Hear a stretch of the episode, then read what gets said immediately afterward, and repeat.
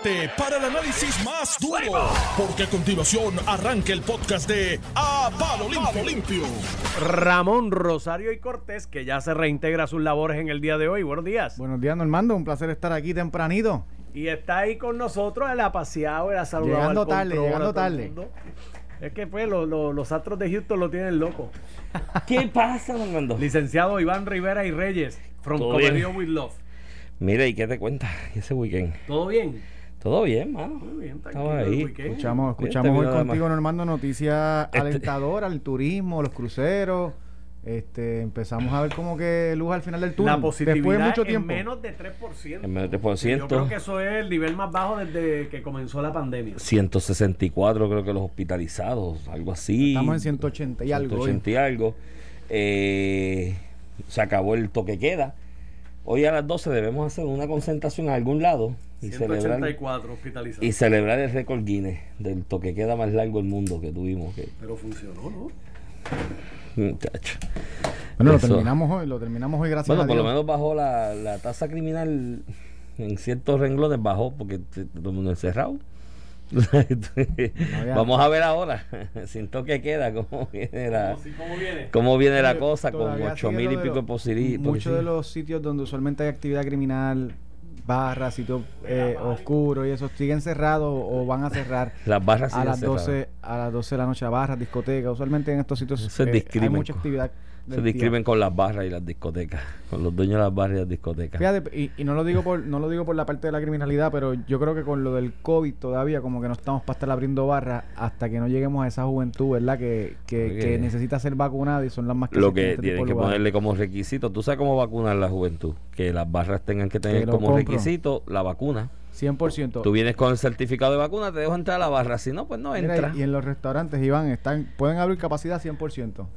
Pero todos los que estén adentro Todos los que estén adentro están vacunados y ya. Y ya. Mira, tienes ahí, que digo, vi al, eh, al general Reyes ayer que van a vacunar en la placita de Eso Santurce. está bien. Y en ¿Sabes los aeropuertos empiezan durante el día de hoy, Hoy, también. todo el día, de 6 de la mañana a 11 a todo el mundo.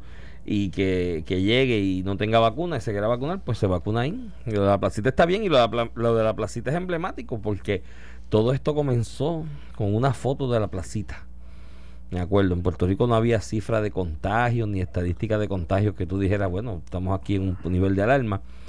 par de gente por ahí empezó a poner fotos de la placita un viernes que estaba preñada y al otro día la gobernadora en aquel entonces Wanda Vázquez, vamos a cerrar porque estaba la placita llena. Así Y que es bueno que vacunen la placita y que si tú te vacunas en el Coco Luis te dan un shot gratis.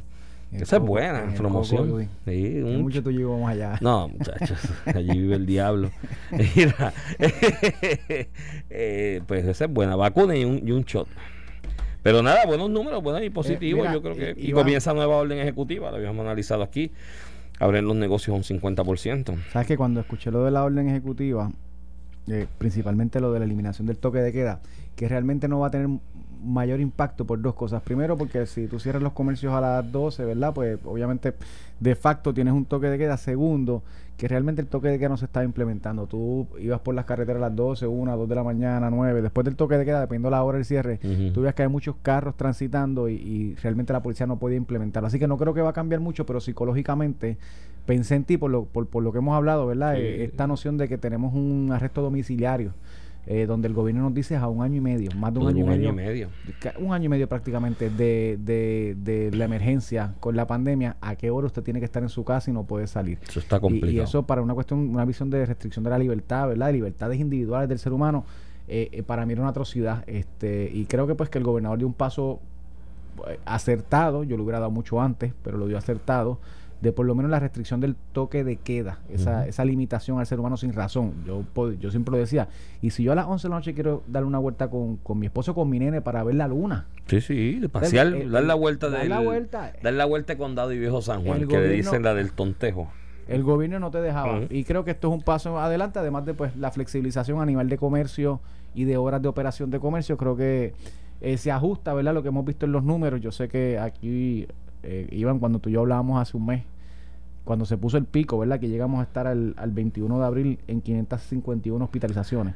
Y aquí las personas decían que íbamos a llegar a 800 y que como que íbamos a tener que hacer un cierre, que esto iba a ser devastador. No, hace, eso fue hace un mes, más o menos. no- más un mes, 21, ve- 21 de abril. Nos eh, dijeron, nos dijeron fotutos. por nosotros, nosotros- decir que no había necesidad de un lockdown. que el lockdown no resolvió el problema. Yo creo que después, un mes después podemos decir con, con gran certeza que, que para beneficio del pueblo de Puerto Rico, aquellos que pedían un cierre y, y politiqueaban con este asunto en particular se equivocaron.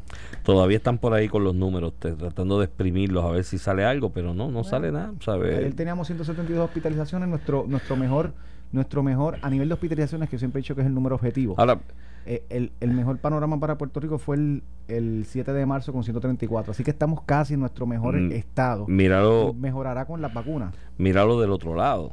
Si hubiese cedido el gobierno a la presión política, no, el gobierno en general no, al ejecutivo, al gobernador, si hubiese cedido a la, a la presión aquella política de esa semana, ¿no? Que, que tanto con tanta controversia creó a los media tour eh, pidiendo un lockdown de 14 días porque venían las Y, madres. mucho- y muchos medios y analistas eh, pro- este, No, también no, echándole montado. gasolina. Sí, eh, que echándole vamos gaso- a crear una histeria aquí. echándole todos- gasolina a todos eso, vamos a morir. eh, tuiteros a sueldo, ¿no? Eh, que tienen sus guisitos con el húngaro y con otra gente que, que estaban en esa bola montados. Con, la, Bueno, con la legislatura, Iván. Que tienen contratos con la legislatura. y con la legislatura, el presidente del Senado andaba también en eso montado de los 14 días. ¿Tú te imaginas el efecto devastador para la economía del país que hubiese tenido esos 14 días cerrados? Sí, sí. Y sin añadir Sin- nada a, a- a lo que necesitamos Por para, eso, para sí, reducir. porque la estadística ha demostrado que no, que eso No no, era una, una alternativa. Pero nada, ahí están. Yo me imagino que ahí habrá gente por ahí desgarrándose las vestiduras. Y, eh, ¿Qué yo- estaba aquella? ¿Cómo? Yo solamente me alegro que los, los, los que presumen de tener mucho conocimiento en matemáticas y estadísticas sin tenerlo. No, no, y Este, científico, se porque es la ciencia. Que, ¿no? se ciencia. Eh, yo no, no estudié eh, epidemiología, pero, No, pero, pues, pero el de- sentido común el es sentido común. Es, es lo más importante en cualquier otro en De cualquier hecho, análisis. conversaba anoche con un amigo en las redes eh, que es estadístico y maneja mucho los números sobre el asunto del efecto inflacionario, ¿no? En su teoría sobre el efecto inflacionario, eh, él establece que el problema no es el PUA, ¿no? por decirlo de alguna manera, la asistencia. Cuando digo el PUA me refiero a toda la asistencia que ha dado el gobierno monetario a distintos grupos, a distintos sectores e individuos, ¿no? Que va más allá del PUA. que va más allá del PUA, pero vamos a resumirlo como el PUA. Ya, no, el problema no es el PUA, porque el problema viene desde la oferta, no es de la demanda, porque se metió dinero para la demanda. Hay demanda, todo el mundo tiene chavo en las manos o en algún momento para comprar. Eh, pero no, sí, el asunto es por el PUA. Porque la oferta en el renglón de alimentos específicamente, vete al supermercado y trata de comprarte un steak más o menos bueno en estos días a ver cuánto te cuesta. ¿A cuánto está la libra de pollo, la libra de cerdo procesado? Todo aumentado. Oferta y demanda. No, no, no, no, pero eso. La oferta se reduce por cuestión del PUA, porque hasta el momento, hasta donde yo sé, no le he visto una vaca que se suicide ella misma para que la, para que la procesen y la piquen en steak y la hagan bistec y carne de guisar. hay gente que tiene que hacer ese trabajo manual. Esa vaquita que tú comes en el steak, hay una persona que la lleva por un cepito y por una línea y hay una maquinita que le dan un tiro en la cabeza, no un tiro, es como un golpe en la cabeza o una pistola de presión de aire que la tira inconsciente y alguien la pela, la pica en canto, saca las vísceras y la procesa en todas las partes. Las vacas es algo que se le saca hasta la piel, el, el pelo se le se comercia y se mercadea. Eso se hace manual en su inmensa mayoría. Hay unas máquinas y una sierra que pican, pero alguien tiene que engancharla, alguien tiene que coger los pedazos, empacarlos, procesarlos. No hay gente para hacer eso. En Puerto Rico escasean y en Estados Unidos, que es de donde viene el 70%, 75% del producto agrícola que consumimos, tampoco los hay para que se, se, se, se procesen. Y eso pues ha creado un disloque en la oferta precisamente por el PUA, porque la persona tiene dinero en la mano y dice, ¿para qué voy a ir a trabajar? De ordinario es un trabajo físico, es un trabajo fuerte que tienes que hacer. Y tú dices, pues si yo cojo 300 y pico semanales, más cojo, porque esto en Estados Unidos el desempleo no es ciento y pico como aquí, puede subir a 300 más, son 600 semanales. Tengo 2.400, 2.500 al mes. Me voy a ir allí a llenarme sangre matando la vaca. Olvídate de eso, que se suiciden las vacas, que se mueran allí en, de viejas en el, en, Sí. el, en el corral. Y eso es lo que está Y pasando. tienes, y tienes otro elemento, tú tienes toda la razón, Iván, pero también hay otro elemento que se suma a ¿verdad? ese desbalance entre oferta y demanda. Y es que a las personas tener ayudas federales en el bolsillo también consumen más. Una persona que tal vez compra una carne para toda la semana o para todo el mes, pues compra dos, tres, y en la medida que tú subes eh, la demanda de ese producto, pues obviamente la oferta, aunque se mantenga igual, va a subir el precio. Y hay un efecto inflacionario y va a seguir ocurriendo y Estados Unidos, aunque algunos lo nieguen, lo que ha hecho al respecto en cuanto a esto, la administración Biden específicamente, ha sido imprimir, imprimir papel moneda. Dale para adelante, tira chavo. Alguien lo va a pagar al final del camino, pero a mí me preocupa el efecto inflacionario, específicamente en Puerto Rico, Ramón, porque la economía de Puerto Rico no está para meterse un golpe inflacionario fuerte, porque bendito aquí 54% de pobreza. O sea, cuando hablamos del efecto inflacionario, el que vive del PAN y del WIC y de la ayuda a esta asistencia social, quiere decir que le va a reducir, dependiendo del impacto inflacionario que tenga el país, le va a reducir su poder de adquisición en un 20, un 25%. Por ahí va la cosa. O sea, va a afectar a los más pobres a la larga también. Eh, aquí en Puerto Rico y a mí me preocupa y yo lo señalo y creo que aquí es hora ya digo, ya no lo van a hacer, ya hablaron que era hasta febrero, la administración Biden, el populismo de ciertos sectores en el Partido Demócrata de Estados Unidos no lo va a hacer. Pero tienes estados como Texas y otros que ya están diciendo se acabaron los 300 pesos. No voy a dar 300 pesos. Creo que Wisconsin estaba en las mismas. hay, estos días. hay 15, estados, 15 estados en total que han hecho expresiones para. Para eh, cortar ya los 300 pesos porque está afectando la economía. o sea, y ese efecto inflacionario va a traer daño. A nivel local, vi al, secretario del Departamento del Trabajo que fue a la Asamblea Legislativa le hicieron la pregunta de verdad. Eh, este, en una intervención le hicieron la pregunta de, de, comportamiento de estos estados rechazando las ayudas federales precisamente para aumentar eh, la mano diestra para los trabajos que hacen falta y él dijo pues que para Puerto Rico no apoyaría eso. Y, y de hecho, una entrevista aquí, yo creo que fue con, con no recuerdo si fue aquí con Normando, eh, donde economistas como Gustavo Vélez decían que pues que Puerto Rico debía dar el paso y rechazar esa ayuda como están haciendo otros 15 estados. Y, yo entiendo la posición del secretario del Trabajo. Primero, el secretario del Trabajo es el que viene velado a llamar los derechos a los trabajadores y si tienen un derecho a una ayuda bajo desempleo, ¿cómo va a ser el secretario del Trabajo el que va a decir que está opuesto a eso? Y dos, que en Puerto Rico sí hay muchísimas personas que necesitan la ayuda federal porque su industria particular, imagínate una persona de cruceros, de, de, de, hoteles, eh, asociada al turismo u otras industrias que se han afectado por la pandemia y que se siguen afectando eh, por la pandemia, ¿cómo le vas a quitar ese beneficio? además de que a nivel político, el, el gobierno de Puerto Rico eh, pide que no le envíen dinero federal para las ayudas a los desempleados y a Pedro, no, no, no, no, lo sacan de allí de Fortaleza. Muchachos. ¿Tú sabes?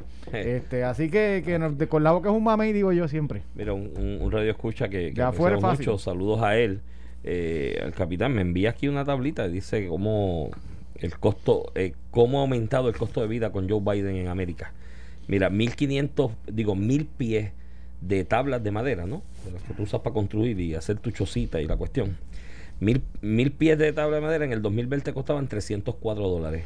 Hoy cuestan 1.500 dólares. Iván, pero eso no tiene que ver con Joe Biden, por Dios. Pero si no hay mano de obra para cortar los árboles tampoco. Está bien, pero eso no tiene que ver con Joe Biden, chicos. Las ayudas federales vienen de Trump y, hacían falta. sí, pero Trump aguantó en su momento y esta gente siguieron para adelante. Mira, el galón de gasolina, 1.95 en el 2020, 3.05, 3 dólares. ¿Y eso, ¿Y eso es culpa de, Biden? De Biden también. Ay, chico, Iván. Mira, una, una tonelada de, de, de trigo 183 dólares en el 2020, 251. Y tú sabes la, la, cantidad de trigo que nosotros consumimos.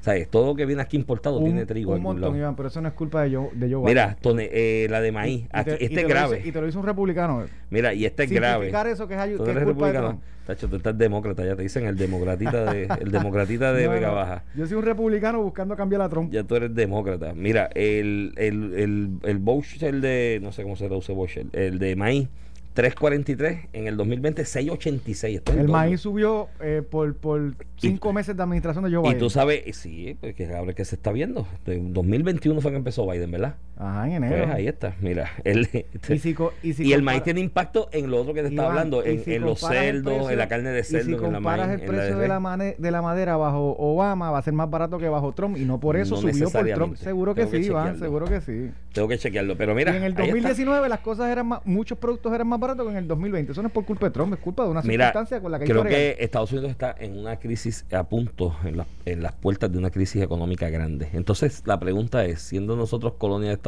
Unidos, si Estados Unidos tiene una crisis económica, ¿qué nos va a pasar a nosotros aquí? Siempre cuando hay eh, eh, ¿verdad? una caída en la economía de Estados Unidos, vemos un reflejo de eso en Puerto Rico. Igual cuando eh, viene el aumento de la economía, ¿cuál es la alternativa? Gracias a que somos parte de esa economía es que nosotros hemos podido mantener importantes sectores, a diferencia de jurisdicciones que la vemos tan cerca como República Dominicana. Así que ese Bueno, argumento, Iván, Aquí hubo, aquí, No hubo, sé. aquí hubo una excepción en el 90, 91, cuando la recesión después de la guerra de Kuwait, o con la guerra de Kuwait, que la economía de Estados Unidos cayó en recesión, la de Puerto Rico se mantenía se, se creciendo. mantuvo en, lo- en lo- en los Estaba el 90. asunto de las 936 y las plantas gemelas estas del Caribe, que comenzaron con don Carlos Romero Barceló y Hernández Colón. Las continuó y aquí se generaba economía. Quizás en esta ocasión, Ramón, fíjate, tenga Estados Unidos problemas eh, económicos fuertes en los próximos dos años, que es que se estima que comenzarían, y a lo mejor Puerto Rico se salva por los chavitos que nos tenían aguantados. Así que a la larga, a la larga Trump nos hizo un favor con aguantar los chavos. chavos y mandarlos más tarde. Mira, Iván, váyase a... váyase a- Mira, Iván, este, oye, yo me- no, no estuve jueves y viernes contigo, estaba contigo William Villafañe y Gabriel Rodríguez Aguiló, escuché gran parte de los dos programas, muy buenos, pero pasó un montón de cosas del, del jueves para acá, este, principalmente con las confirmaciones. Eh, el Senado de Puerto Rico en la comisión de nombramiento eh, desaprobó, ¿verdad? O rindió informes negativos a varios funcionarios que muchos de ellos o varios de ellos luego terminando siendo, siendo confirmados en el pleno del hemiciclo, como fue el nombramiento del secretario de Rec- de Recreación y Deportes y la secretaria de Familia. Eh, y en ese sentido, Iván, ahí es que uno ve la diferencia entre lo que es una comisión legislativa. Y, y- y yo creo que William Villafañe explicó esto muy bien que, el, que el- en la comisión de nombramiento del Partido Popular tiene supermayoría, porque de sus 12 miembros tiene 10 en esa Sí, comisión. están todos prácticamente. Están todos prácticamente, mientras el PNP que tiene 10 tiene 3. O sea, En esa comisión y uno de cada una de las minorías. Así que al final del día, el Partido Popular en, en la comisión que evalúa ese nombramiento tiene mayoría, mientras que en el floor del Senado, cuando tú, todos los que votan, ¿verdad? Que tienen derecho a voto, no tienen mayoría. Y lo vimos con esos dos nombramientos en particular, terminaron colgando a la secretaria de Educación. Pero pues, a la larga creo- fue por un voto, porque fue 14 a 12, ¿no? Un voto que se cambiara. Sí, bueno, pero- dos, no, no, dos, dos votos. Si no se hubiera quedado empate. Parece Se que alguien- empate. ¿Cuál fue el senador que no votó? Había un, hubo uno en el baño. 14, no sé. uno que no, no, no llegó, Sí. no dio la cara. Este, pero mira, este, ciertamente. eh, Pero se aprobó la de secretaria de pero la fíjate familia. que yo no tengo, yo no tengo, Se confirmó. yo no tengo reparos con que la legislatura, en este caso el Senado, lo mismo pasa en, el- en la Cámara y quiero hablar un poquito de eso ahorita, eh, baja un nombramiento y le deniega el consentimiento al gobernador. Mira, no tiene los votos, váyase. Eso tiene su efecto político. Yo creo que haber colgado por tercera vez un secretario de Educación a Pedro Pierluisi le afecta a la Cámara. De hecho, uno de los rotativos tiene corriendo eh, una encuesta a esos efectos y dos terceras sí? partes de las personas eh, piensa que fue un error del Senado no confirmar este nombramiento de educación y ya no se ve ni por los méritos. Es que cuando ya llegue el tercero que tú no confirmas, Se ve que hay mala fe. se ve que hay mala fe.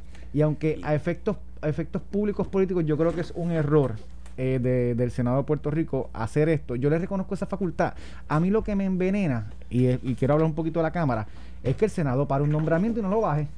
Y no lo voy a bajar y lo considero después y después, mira, si tiene los votos los tiene y si no los tiene no los tiene. El gobernador tiene que buscarse otro, otro candidato, pero esperar hasta ahora, mayo, casi junio, eh, que, que se termine la Asamblea Legislativa para tú decir al gobernador o al pueblo de Puerto Rico que, el, que la designación del gobernador, una plaza importante como el secretario de Educación, no tiene los votos y después de 5, 3, 4 meses en las funciones tiene que irse.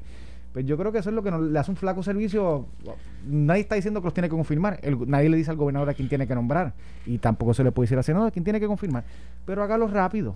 Eh, eh, si tiene los votos, los tiene. Si no los tiene, no los tiene. Y ya cuando estás en el tercer swing, eh, ¿verdad? Desaprobando las designaciones del gobernador, yo creo que pues su efecto político va con más con mayor rigor. Al- a la fin a la postre, dos que tenían informe negativo según el presidente del Senado, que es presidente de la Comisión de Nombramiento, a la vez eh, fueron aprobados en el FLOR, que fue la secretaria del Departamento de la Familia, que ya se preveía que iba, podía Que ser siempre aprobada. tuvo los votos. Siempre Esto, tuvo los esto votos. fue Y el nominado a secretario, ya hoy confirmado, secretario de Recreación y Deportes, ¿no? Eh, que también eh, fue confirmado. Se colgó ahí bomberos, que bomberos.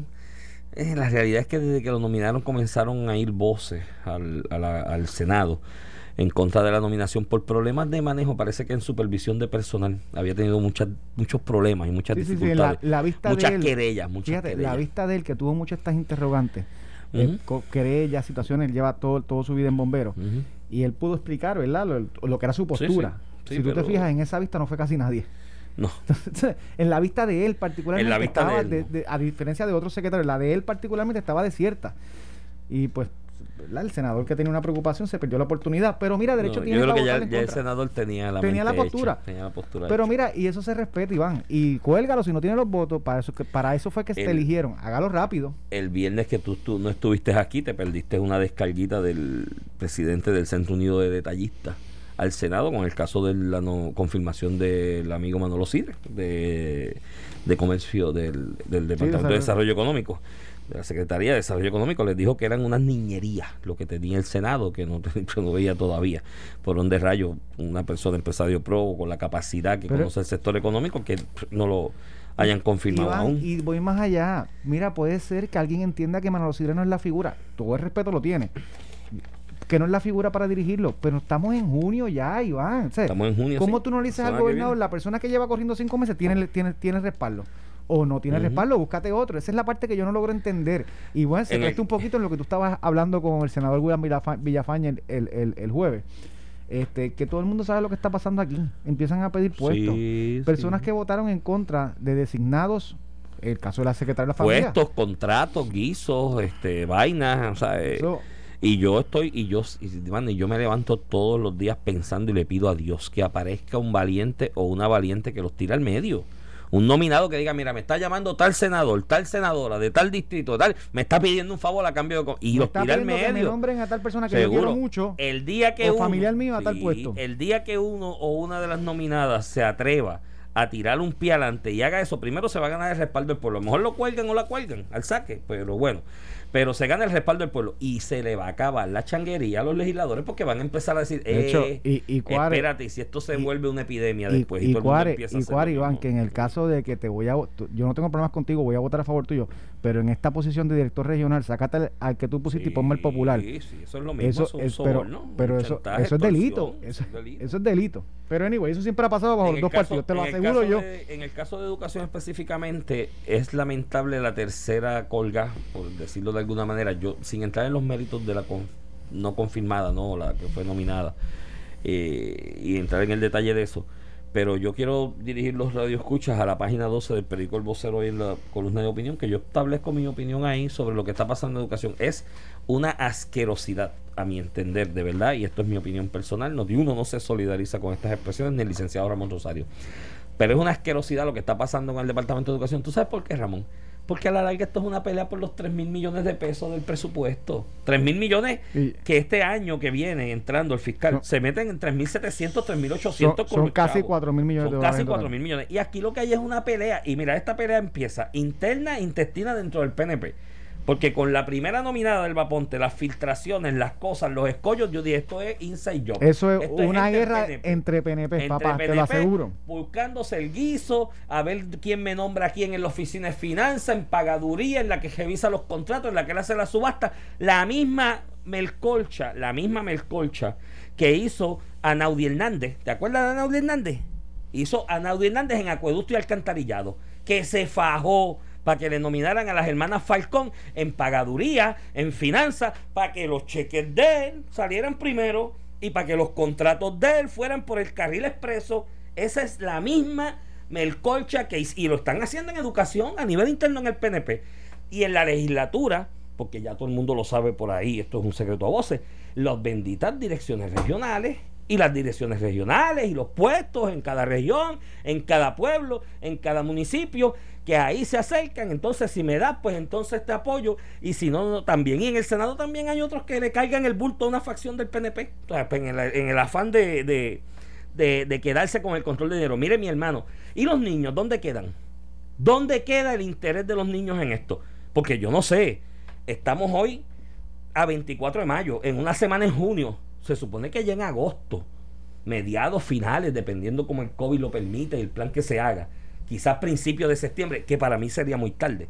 Yo estaría haciendo trabajo para abrir las escuelas en agosto. En agosto ya es demasiado tiempo los niños perdiéndose esa enseñanza con presencia allí física, esa relación, ese desarrollo psicoemocional. Es demasiado tiempo ya.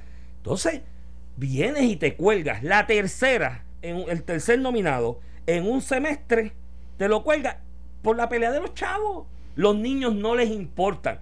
Y no les importan por lo que yo dije aquí el otro día. La mayoría de ellos tienen sus hijos en colegios privados bilingües. Bilingües. Porque después se oponen a que le den inglés en la escuela. Mire, mi hermano, si hay 800 escuelas que quedan, yo no sé cuántas quedan ahora, siete y pico, 700 y pico escuelas. Mete las bilingües todas. Olvídate de eso, echa para adelante. Ah, que no tengo los maestros, pues los recluto del sector privado para que por lo menos la mitad de las clases sean en inglés y sean bilingües. Ah, pero se oponen a las escuelas bilingües y tienen a sus hijos, ¿tú sabes qué? En colegios privados bilingües.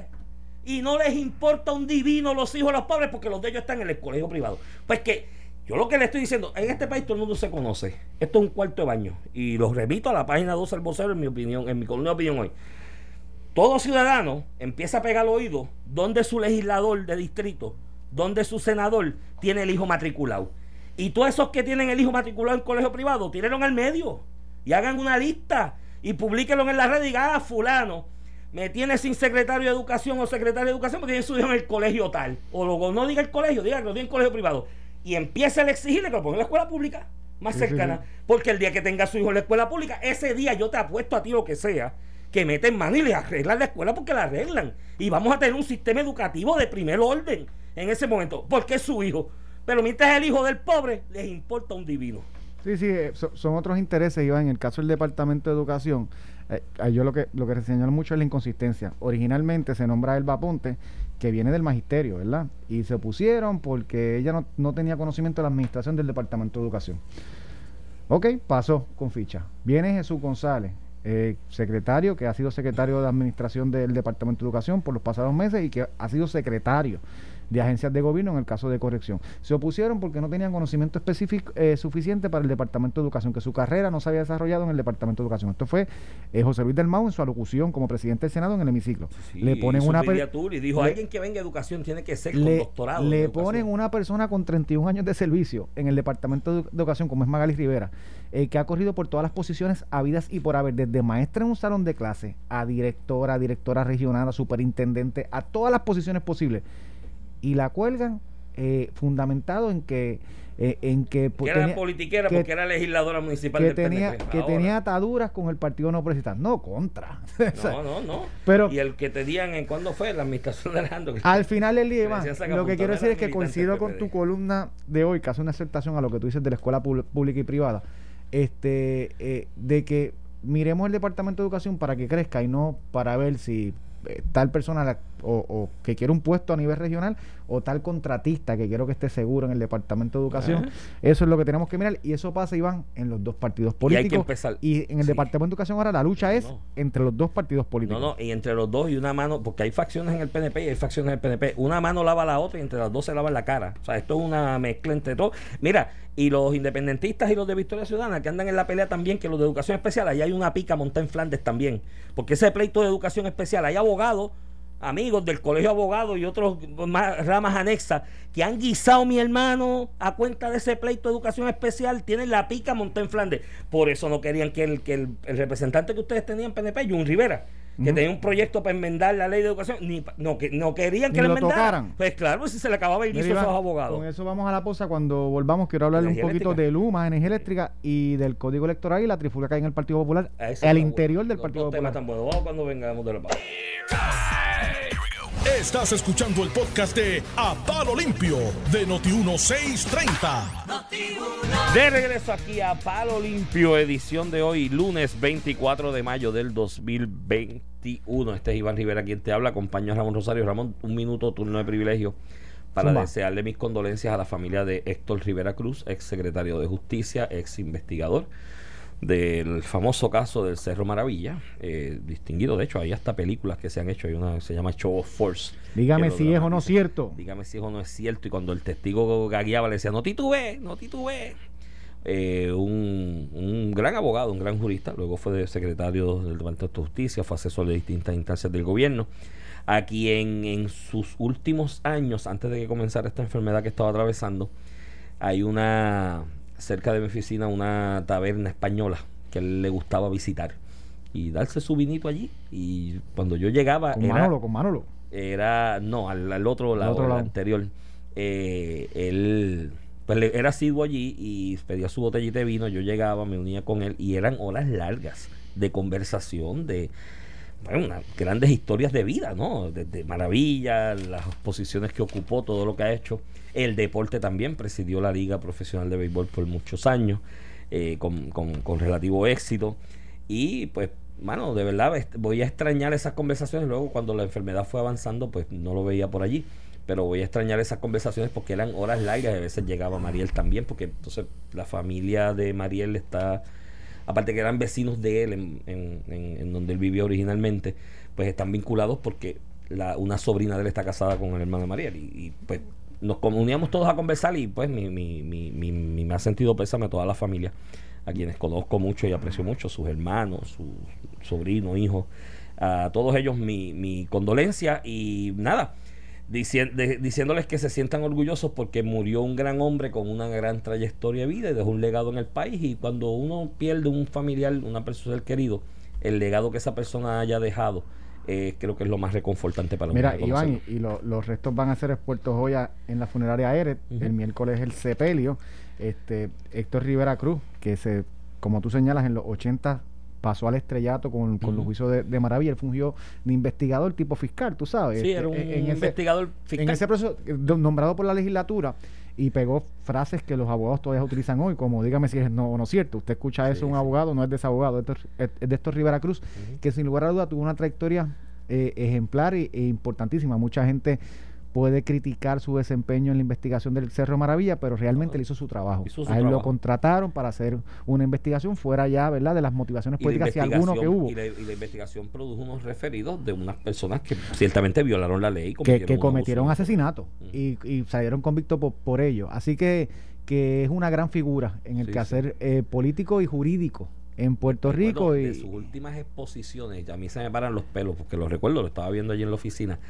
Cuando la primera radica, el primer fey aquel de Wanda Vázquez, De Wanda Vázquez. el asunto de que si la hija, que si un la- asalto, que era una, con, los una con los fiscales, el- Eh, que eh, si ella influenció a los fiscales para que radicaran cargos en contra Y de la... de- no, no, y era influenciar a los fiscales para que le dieran menos años al imputado, porque a la larga le dieron menos años y estaba representado por abajo. Pero bueno, el asunto es que recuerdo un, un gran trabajo de Tonito en, en la exposición de la parte de la ley, pero cuando luego, la exposición de los hechos como tal, pero luego cuando entraron a la parte de la ley, del fiscal especial independiente, que esto Rivera Cruz Que fue se creó- instrumental en sí, la yo creo que era secretario de justicia era ya secretario de justicia cuando se hizo la ley del FEI. fue un trabajo del conjunto con la legislatura en aquel momento y cuando este gallo empezó su alocución sobre el fundamento no no Todavía tiraba, todavía tiraba la bola a 90 millas. todavía y ya estaba yo no sé a qué edad él Tenía tenía 60, y 60 y medio, 65, por ahí no, yo creo 66. que más, tenía como 70, 70 Bueno, bajito. 70, 70 tiene Murió. hoy. Sí, Pues, en aquel momento tenía 67 65, 68. 66, sí, por ahí. Fue hace un par de años nada más. Parece que han pasado mil, pero fueron dos nada más. Nada, mi-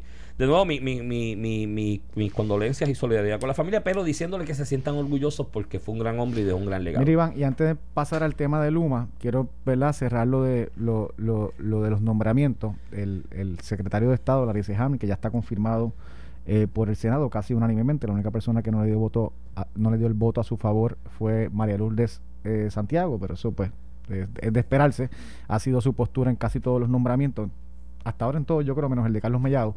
Este, el, a nivel de Cámara, el, el representante Tatito Hernández, presidente de la Cámara, había dicho que no lo iba a bajar hasta que el gobernador consiguiera los votos para aprobar el código electoral que él había legislado y que eso era necesario. Pues resulta, Iván, que tanto Toñito Cruz, que es el comisionado electoral del PPD, como José Luis Dalmau, como miembros de la delegación de la Cámara de Representantes, Ramón Luis Cruz Burgos, que es secretario del Partido Popular, Jesús Manuel eh, Ortiz, que también es representante por acumulación, eh, han dicho públicamente que están en contra de la propuesta que ha hecho Tatito Hernández. Y sin contar que los, cua- los cinco partidos, ¿verdad? Salvo el. En este caso el Partido Popular, porque Tatito Hernández no es el presidente del Partido Popular.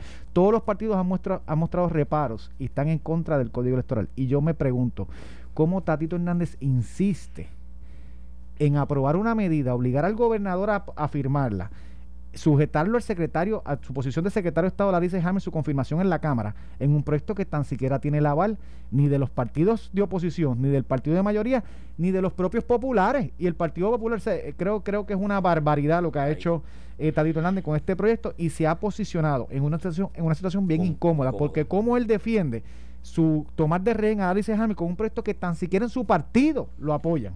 Yo tuve la oportunidad de escuchar aquí la semana pasada, aquí por Noti1, a, con, la amiga Carmen Jové, una entrevista a Geraldo Toñito Cruz, que aparte de ser el comisionado electoral del PPD, es asesor de José Luis Dalmau en la presidencia del Senado, un contrato que me imagino que recoge al large todo lo demás, ¿no?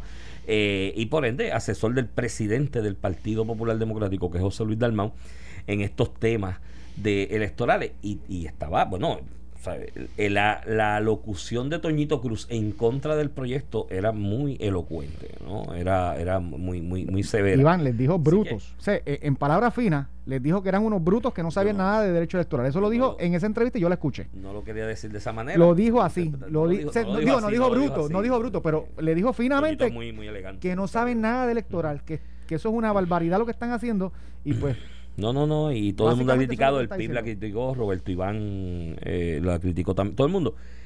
Y ese es el problema que tiene ahora entonces Tatito. ¿Cómo tú condicionas la confirmación de Larry Seyhammer a un proyecto que está muerto por la pechuga? Porque en el Senado no va a pasar. que ni punto. tu propio partido lo apoya Eso. como institución. Claro, a, a- a Tatito le queda una carta bajo la manga respecto a Larry Seyhammer, que es el asunto de Luma, que fue petición del amigo Luis Raúl Torres. Luis Raúl Torres y pues está caliente el tema en estos días y yo me imagino que ahora el Ah, planteamiento será cambio. si no pospones el contrato de Luma no te confirma pero, Larry. pero Iván, que José- Jesús Manuel Ortiz haya salido en una conferencia de prensa que todo el mundo sabe que retó a Tatito Hernández para la presidencia de la Cámara y se quedó un voto. Por eso es que esa Y- guerra esa guerra ese- fría está escúchate, ahí escucha que- plantada. pero Allá hay un muro de Berlín entre ponen a ellos Jesús dos. Manuel a oponerse la medida junto al secretario del Partido Oh. Popular.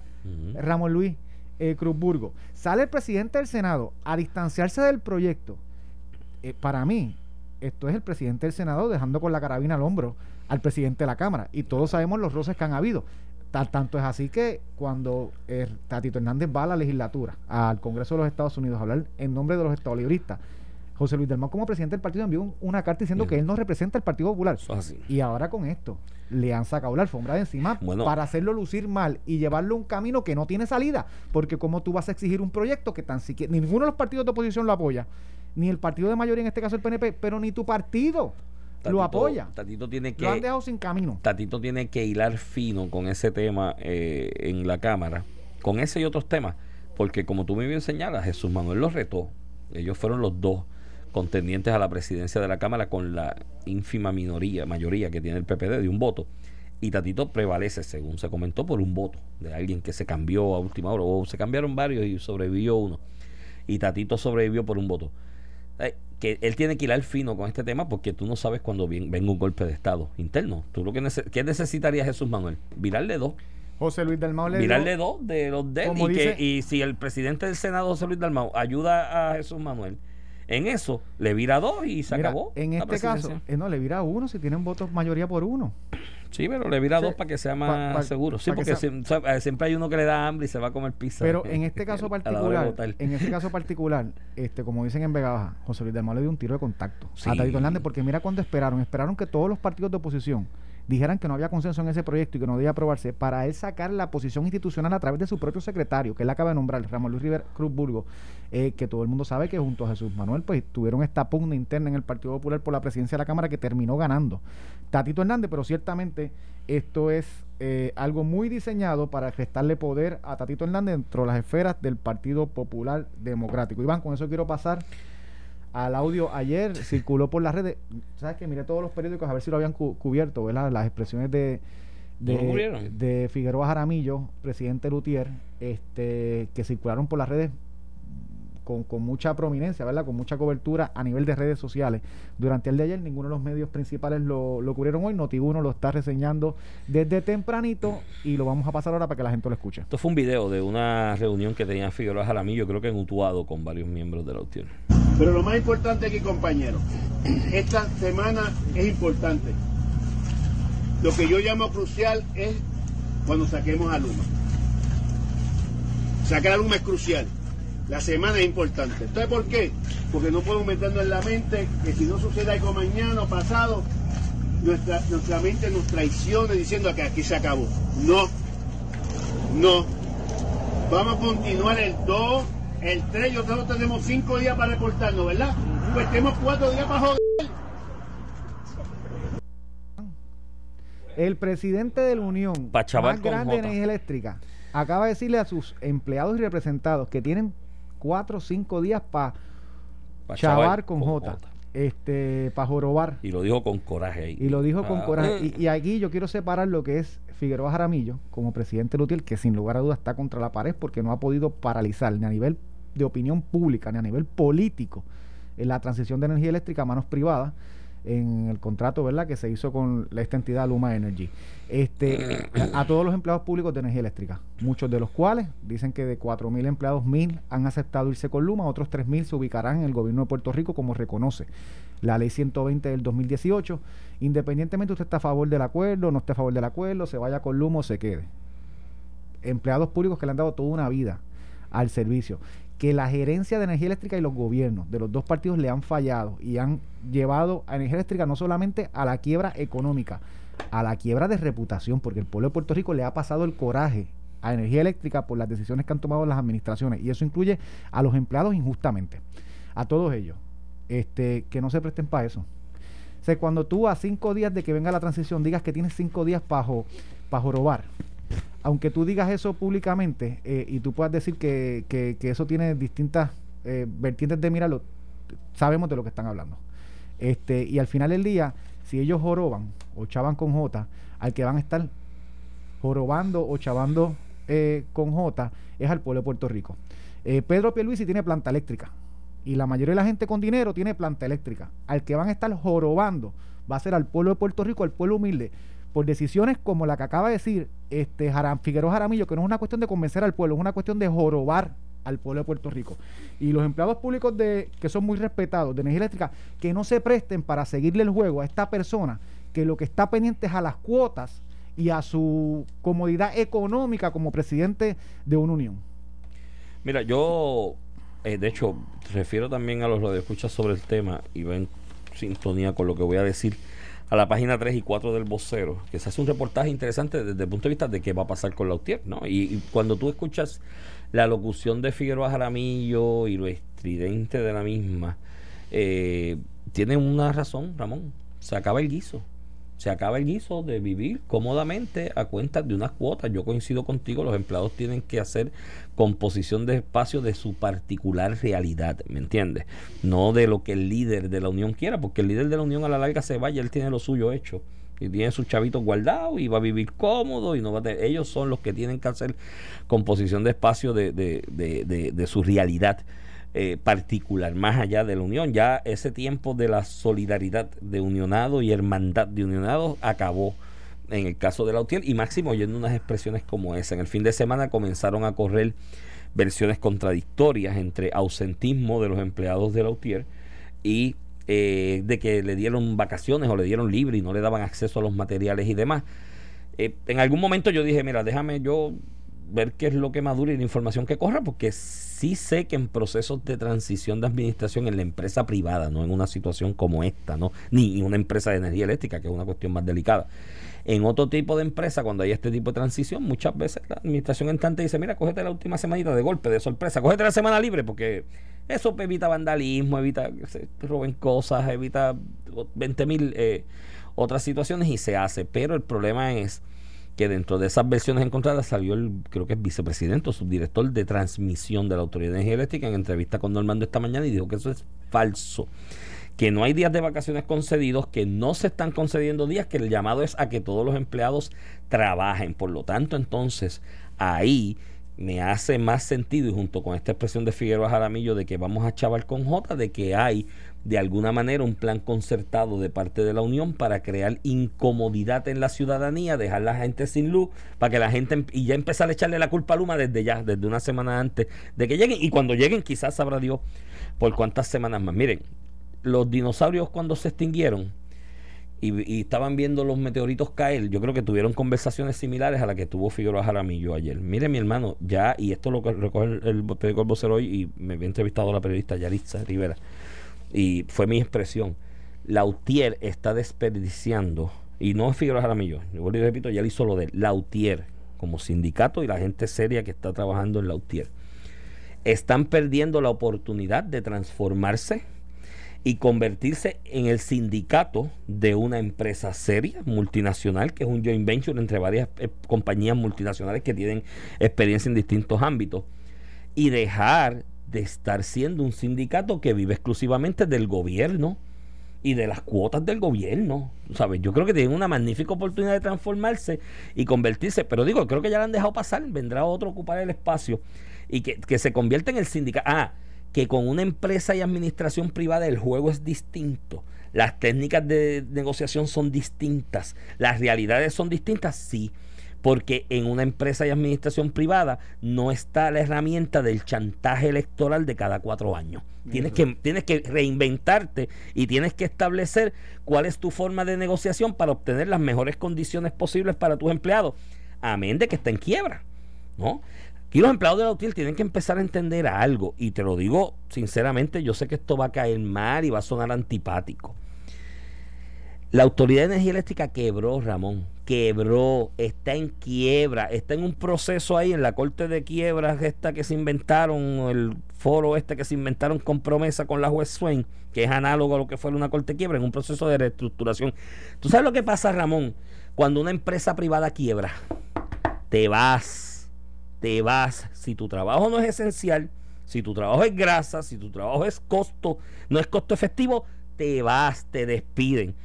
Aquí tuvieron la magnífica idea del legislador, que yo la he criticado aquí contigo y vuelvo a la critico, que aprueban una ley para privatizar la administración de energía eléctrica, conscientes de que viene un dinero federal que requiere una administración que no esté politizada, para acabar con esas malas mañas del chantaje y el soborno. Pero en la ley le ponen un inciso de mandarlos para cualquier agencia a trabajar con el mismo dinero. Mire, mi hermano, eso es una atrocidad en, en filosofía administrativa de cualquier tipo, porque en cualquier industria privada, cuando vienen quiebras, la gente se va. y hay, hay empresas que cierran, hay otras que cortan personal. Y tú sabes lo que tú tienes que hacer como empleado. Reinventarte. Te tienes que buscar otro trabajo tienes que montarte un negocio. Mi hermano, ¿cuánta gente en Puerto Rico aquí se quedan en la calle cuando cierran una compañía? Eh, eh, y no están con este chantaje y esta presión. Pues cerró la compañía. me tengo que ir a otro lado. Pues eso es lo que hay que hacer aquí. Y la ley 120 del 2018, que yo trabajé como secretario de Política Pública, atiende una preocupación política, Iván, y no nos abstraemos de la política. Sí, es política. Eh, tú por aprobar la aprobación, la, la, la privatización o, la alianza público-privada o la concesión de una corporación pública a nivel administrativo este te traía unos problemas políticos de los empleados de carrera, ¿verdad? Que estaban en la corporación como tal. Y eso pues se atendió por ley, se les reconoció el derecho de que si no querían transicionar a la entidad privada que venía a administrar energía eléctrica, que tuvieran un puesto en el gobierno de Puerto Rico. Y pues es una realidad política que se atendió para que se diera la privatización. Y yo creo que tienen ese derecho y hay que respetárselo y reconocérselo. Este, de eso, a estar cinco días jorobando para que al final del día, hoy, tenemos más de 30.000 abonados sin energía eléctrica por un problema de ausentismo, según reporta la, dirección de la Autoridad eh, de Energía Eléctrica. Eh, y hacer otras actividades concertadas, al final del día el que va a jorobar es al pueblo de Puerto Rico y no a Pedro Pierluisi o a los directores o miembros de junta de directores de la Autoridad de Energía Eléctrica que yo te aseguro que tienen planta eléctrica en sus casas. Pues eso, eso es un... Y los empleados, miren, o sea, yo no sé cuántos rechazaron la oferta de Luma, si la hubo o demás, que están con la cartita por ahí lamentándose de que voy a ir a esquinearme, porque eso es lo peor del mundo. Digo, hay gente que el que lo esquineen profesionalmente le crea un gran peso y una, y una, gran, y una gran tristeza, ¿no? una agonía. Eh, hay otros que no. O sea, esto yo lo he visto en el servicio público. Un pariente que estaba en una eh, agencia de gobierno y entre el 93 y el 2000, cuando Roselló lo esquinearon allí, lo tenían en el sótano. Un tipo, un profesional de primer orden, bien preparado. Lo tenían en un sótano. Él estaba relax. Él llegaba todos los días. Pues yo a veces le daba pon, cogía todos los periódicos, ponía debajo el brazo y decía, muchachos, estoy abajo en el sótano leyendo los periódicos. Si me necesitan, me avisan. Pues así estuvo ocho años y sobrevivió y demás. Hay otra gente que para eso ellos no va. Que ellos quieren sentirse útiles y productivos. Mira, Olvídate de lo que te diga el líder de la Unión. El líder de la Unión está en su guiso particular y en su nicho particular y es una realidad distinta. Piensa en la suya y vaya donde el privatizador nuevo o el ente administrativo no diga, aquí estoy yo y esto es lo que yo valgo. Y, en un, y fájese en esa entrevista y demuestra de que yo valgo y págame mi salario digno que yo me merezco y te pones a trabajar No, ahí. Y yo también entiendo al empleado que lleva 15, 20, 25 años en el gobierno. Pero una- a la larga lo que cambia es la cuenta una- el cheque. Lo que cambia es la cuenta siente cheque de una- donde te pagan. Siente unas seguridades, en la ley 20 le reconoce eh, el, el derecho de irse a un empleo público en otra agencia. Esa persona que toma, hay que estar en esos pantalones para tú tomar esa decisión. No pero, es fácil. Pero Ramón, a la No larga, a la no larga lo que cambia es la chequera, Iván, que antes era el Iván, gobierno y ahora tienes viene que de un estar privado. en esa posición con, con responsabilidad Tú de tus sabes. hijos, de tu casa, de tu carro. Pues y yo entiendo, yo entiendo esa decisión y, y he hablado con muchos de ellos. Entiendo esa decisión. Lo que yo no puedo pasar es esa preocupación legítima y una decisión que hay que estar en esos zapatos para tomarla. ¿Verdad? Hay que ponerse en esa posición para tomarla. Este, yo no puedo pasar eso a lo que está promoviendo eh, Figueroa Jaramillo de que vamos a chaval con J estos cinco días que nos quedan. Eso es lo que es inaceptable. Cuando, cuando se quede usted sin luz durante la tarde de hoy o mañana, sabe que lo están chavando con J. Con eso nos retiramos y nos escuchamos mañana. Esto fue el podcast de A, A- Palo Limpio de Noti1630. Dale play a tu podcast favorito a través de Apple Podcasts, Spotify, Google Podcasts, Stitcher y notiuno.com.